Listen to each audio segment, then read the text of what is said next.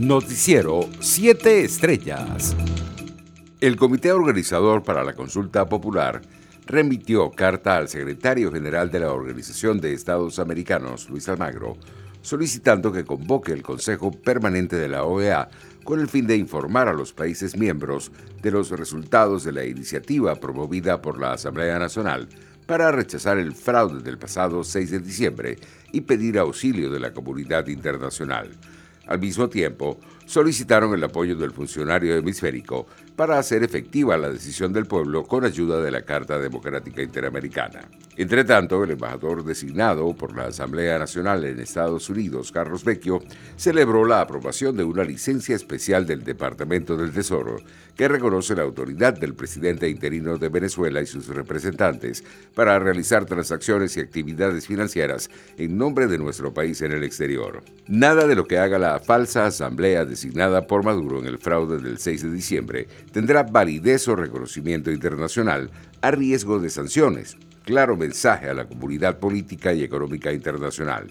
Maduro es tóxico y la única Asamblea Nacional legítima es la electa en 2015, escribió el diplomático en su cuenta en Twitter.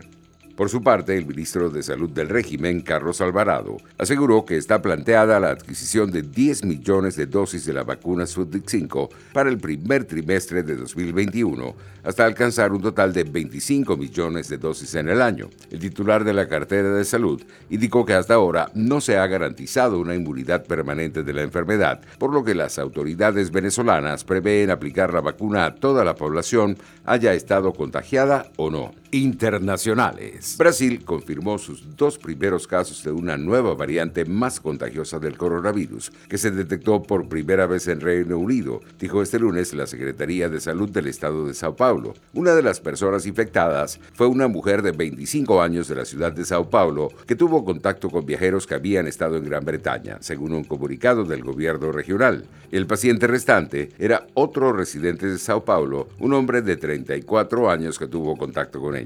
Entre tanto, Ecuador registró un aumento en la velocidad de transmisión del coronavirus en la mayor parte de su territorio, por lo que está reactivando varios espacios adaptados en los hospitales públicos para atender a una mayor cantidad de pacientes, dijo el lunes el ministro de Salud Juan Carlos Ceballos. El gobierno reconoció que a pesar de las medidas tomadas en diciembre, que incluyeron la declaración de un estado de excepción, se registraron aglomeraciones en varios puntos del país durante las fiestas de fin de año, lo que ha repercutido en una mayor demanda de camas en los hospitales. Economía. La mayoría de los miembros de la Organización de Países Exportadores de Petróleo, más sus aliados, la OPEP Plus, se opone a los planes de aumentar la producción de crudo a partir de febrero, ya que los confinamientos durante el invierno boreal para contener el coronavirus impactan a la demanda, dijeron tres fuentes de la alianza a la agencia de noticias Reuters este lunes. La OPEP Plus, que agrupa a la organización y a una alianza de productores liderada por Rusia,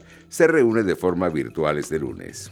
Los precios internacionales del crudo subían levemente en horas de la tarde.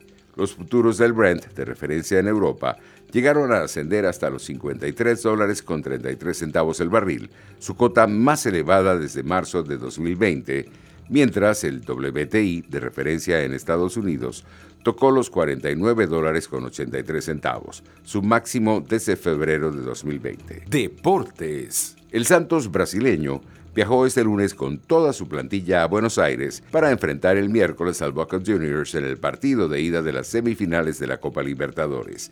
El entrenador del Santos, Alexis Tival, tendrá que decidir cuál jugador llevará el peso de la creación entre dos opciones, el venezolano Jefferson Soteldo y el brasileño Sandri, reciente campeón mundial en la categoría sub-17.